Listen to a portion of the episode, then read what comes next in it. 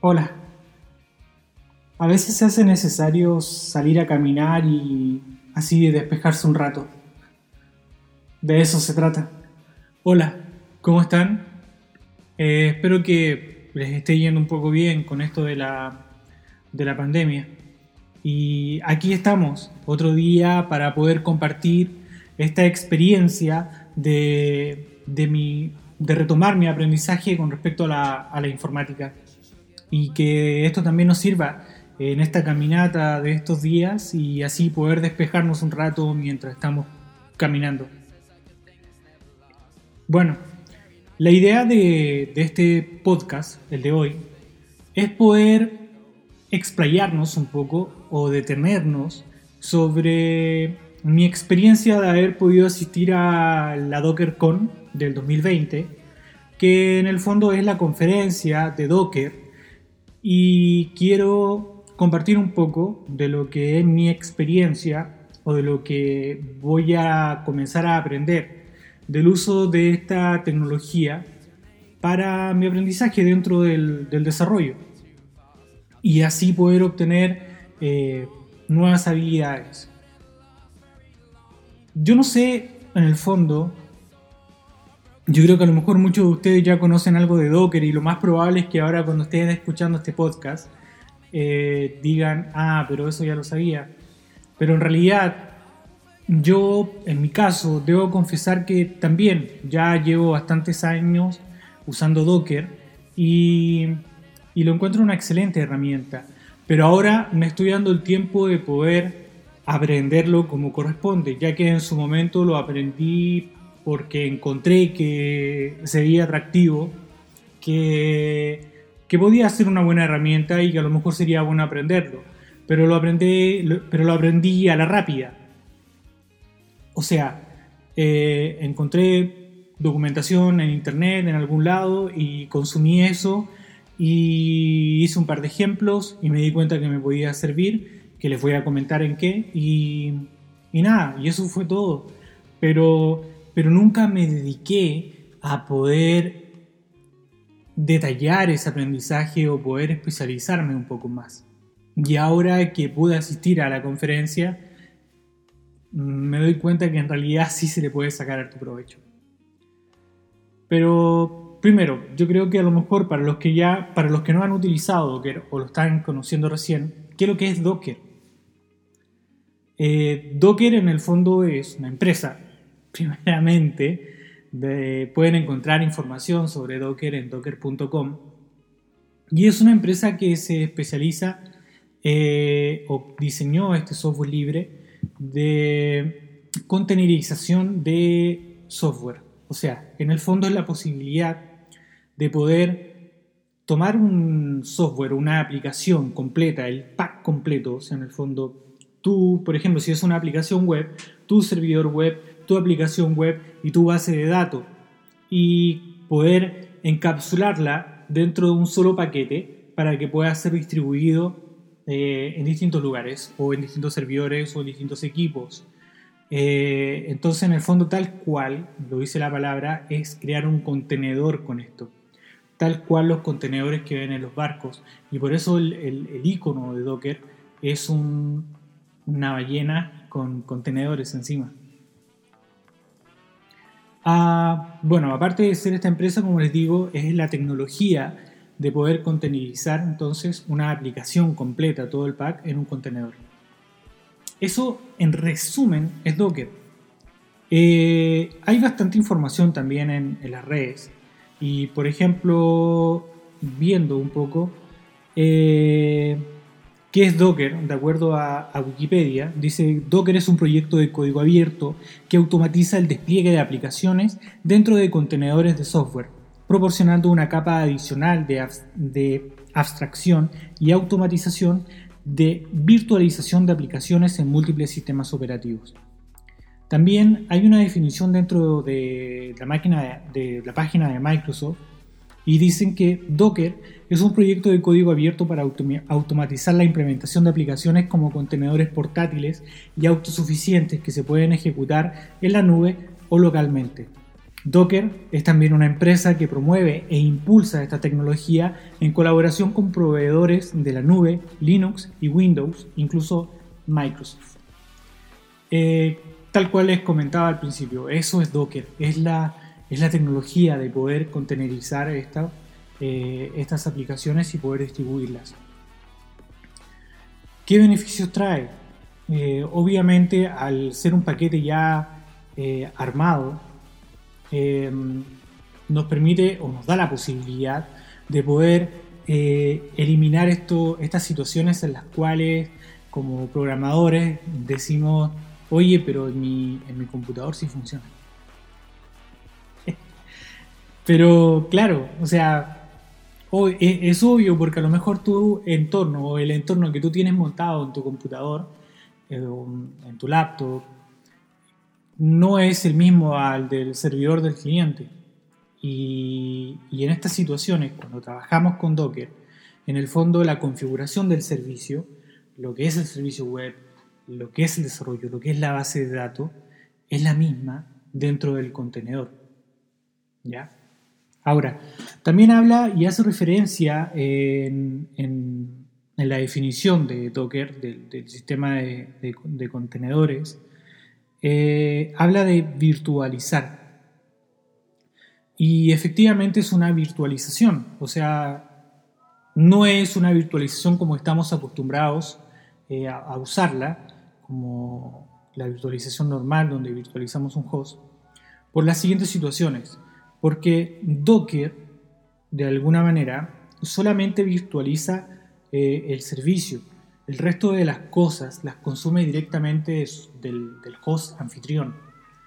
Eh, el resto de los componentes del sistema operativo. Entonces solamente se encarga de virtualizar estas cosas que necesita y esto lo hace más portable como, sale la definición de Microsoft.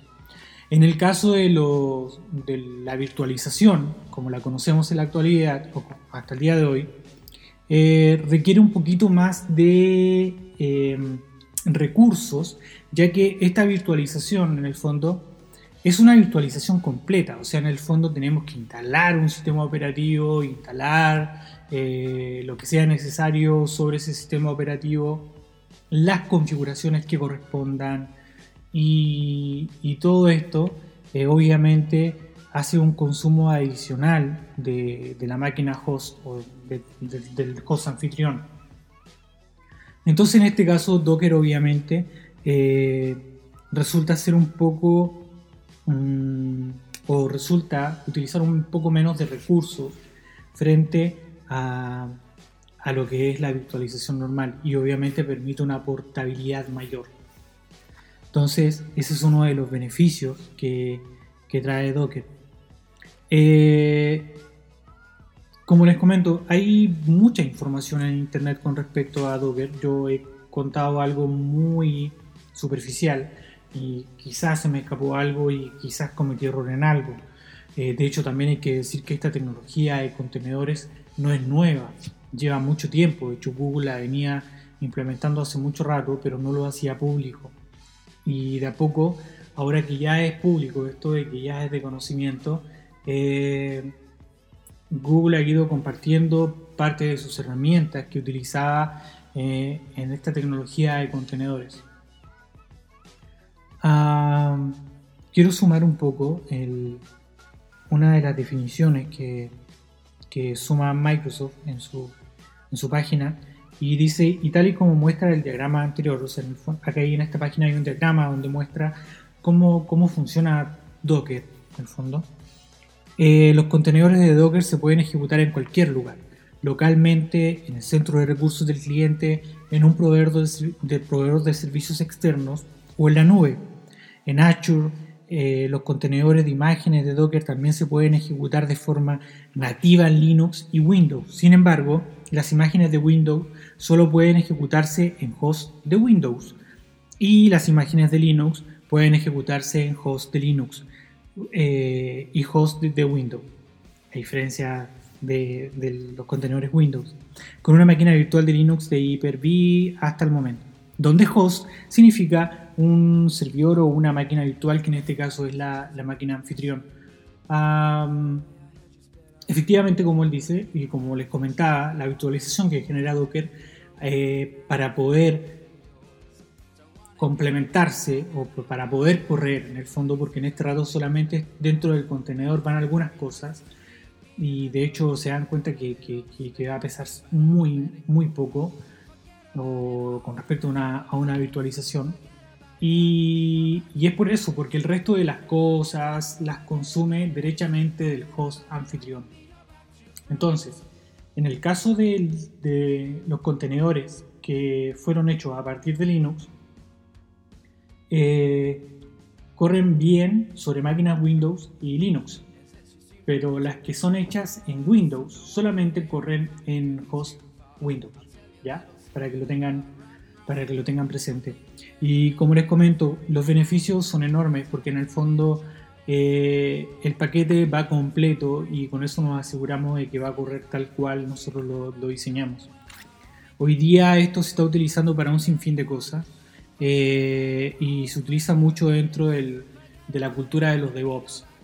Y, y, viene a solucionar, en mi caso, yo cuando lo comencé a utilizar, eh, fue para poder montar mis entornos de desarrollo. Entonces, cuando necesitaba programar en, PHP con una base de datos MySQL, yo venía y montaba un, un contenedor con, con Linux, con PHP con un servidor web Nginx o Apache y hacía toda esa configuración, lo hacía una vez y cada vez que necesitaba desarrollar en eso levantaba el contenedor y comenzaba a hacer mi desarrollo.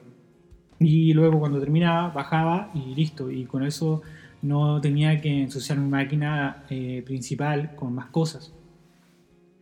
¿Qué otra ventaja había con esto? Que cuando yo sumaba eh, a un desarrollador a mi equipo, eh, yo le compartía el entorno y los dos estábamos trabajando sobre el mismo entorno, por ende deberíamos funcionar de igual manera.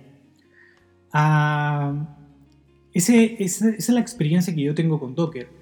Eh, hay otras cosas que he visto que ocupa un amigo que trabaja como DevOps eh, y también lo ocupan mucho lo que son la, la, la integración continua y las entregas continuas ya que en el fondo levantan dentro de esta configuración en el proceso de, prueba previa, levantan el, Docker, el contenedor, y hacen las pruebas dentro de ese entorno y si todo funciona bien, continúa y si no, le devuelven obviamente la información al, desarrollador. A, mm, a, muy grandes rasgos lo que estoy explicando. Eh, pero eso es Docker, y esos son los beneficios que trae y quiero dedicarle un tiempo y poder detenerme a aprender un poco más de esto, ya que dentro de las configuraciones que yo utilizaba para mi desarrollo eh, eran muy, muy vagos y ahora me doy cuenta que lo puedo utilizar en, en un montón de cosas y de mejor manera y mejor configuradas. Así que les voy a ir comentando sobre esto, les voy a ir entregando información. De momento pueden encontrar información tanto en la página de Microsoft, que Microsoft está apoyando mucho el proyecto de Docker, Pueden encontrar también información en la página de Docker, docker.com. Y también está lleno de información en Internet con respecto a esto. Y para lo que voy a comenzar a utilizar ahora en este periodo, va a ser eh, montar mis entornos eh, haciendo uso de eh, Visual Studio Code o VS Code o Code, como, como lo conozcan. Así que les voy a ir compartiendo información con respecto a eso en el siguiente podcast. Ya me estoy, parece que pasando un poco del tiempo y ya que quiero mantener entregas cortas y con la información suficiente para que después ustedes también vayan aprendiendo y vayan eh, involucrándose un poco más en, en, esta información igual que, igual que yo. Les recomiendo también que se den una vuelta como les digo, por la página de Docker, ya que aún creo que está disponible eh, los videos de, o las grabaciones del, de la conferencia y la pueden revisar. También está el canal de Docker en, en, YouTube, también pueden revisar información ahí. Y así también hay un montón de youtubers que cuentan sus experiencias con Docker y se van a dar cuenta de que, de que en realidad es una gran herramienta, tanto para, para montar sus, o sea, como herramienta local, local para su entorno de desarrollo o para hacer distribución. Así que nada, les recomiendo el uso de la, de la herramienta, utilícenla y me cuentan. Eh, bueno, no sé aún cómo podemos tener este contacto, pero disfruten el aprendizaje de esta tecnología de distribución de software. Eh, nada, no me queda nada más que decir. Cuídense un montón, sobre todo en esta situación que estamos viviendo ahora. Y, y siempre es bueno salir a dar una vuelta y conversar de estas cosas. Yo les quería compartir esto y espero compartirles más información con respecto a este mismo tema en el siguiente podcast. Muchas gracias por la escucha y cuídense. Chao.